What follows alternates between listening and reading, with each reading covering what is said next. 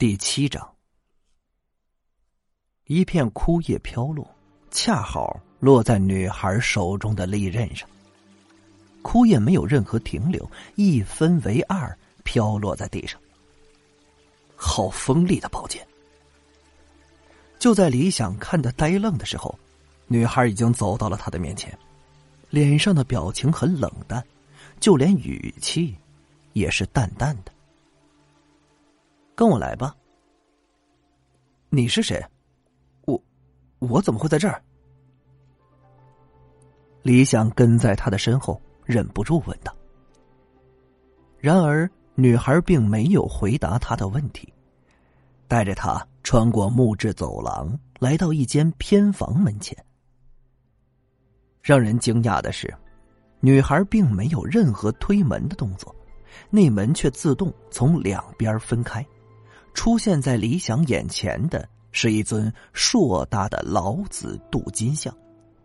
向前有一张供桌，供桌上摆放着一个铜制的香炉，这炉内插着三根高香，青烟袅袅。供桌前的蒲团上，盘腿坐着一个白眉白发的老者，身着一件白色的道袍，双眸微闭。双手结成一个印结，这似乎是在打坐。一分钟后，老者睁开了双眼，这是一双炯炯有神的眼睛。李想与其对视，有一种被他看透的感觉。小子，胆子不小啊！初入门境，连关灵初期都没达到。就敢去破那阴煞死灵局？白衣老者开口说道，听语气也不知道是贬还是褒。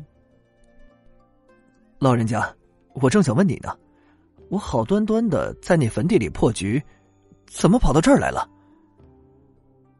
李想问出了自己目前最大的疑问。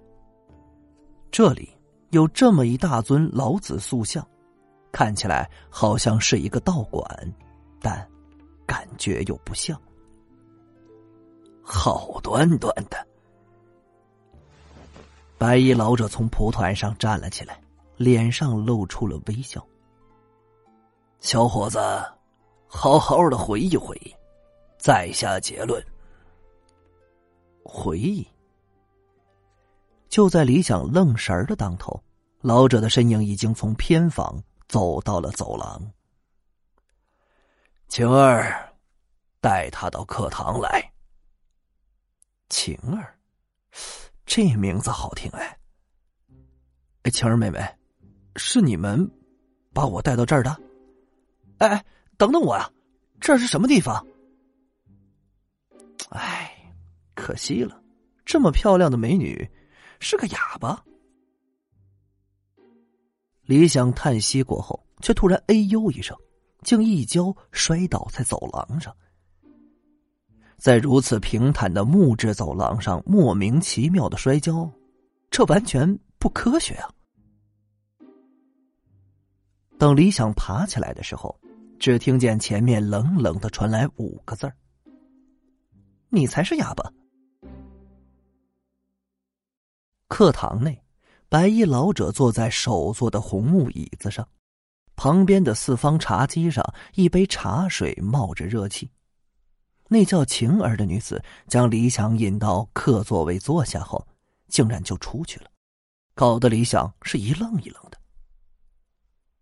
这女孩从见到自己的时候开始，脸上就是目无表情，更别说是给个笑脸。自己又没欠她钱，这何必如此呢？老前辈，多谢相救。李想起身对老者一拜，敢问前辈高兴，这儿又是什么地方？老者压了压手，示意他坐下，却并不回答他的问题，而是问道：“你们家是不是祖传有一本？”天极阴阳风水秘术啊！李想心中一惊，下意识的问道：“你怎么知道？小子，最近能否有什么奇遇？也就是遇到一些不同寻常的怪异事情。老者抿了一口杯中的茶水，再次问道：“奇遇，怪异事情。”李想回想了一下近期发生的事儿，要说呀，这比较怪异的，除了那阴煞死灵局，当属拍卖会那次了。于是，李想将自己在拍卖会遇到的事情原原本本的说了出来。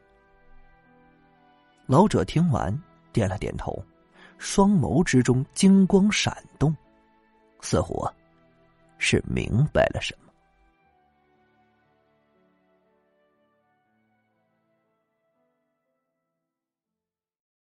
感谢您的收听，去运用商店下载 Patreon 运用城市。在首页搜索海量有声书，或点击下方链接听更多小说等内容。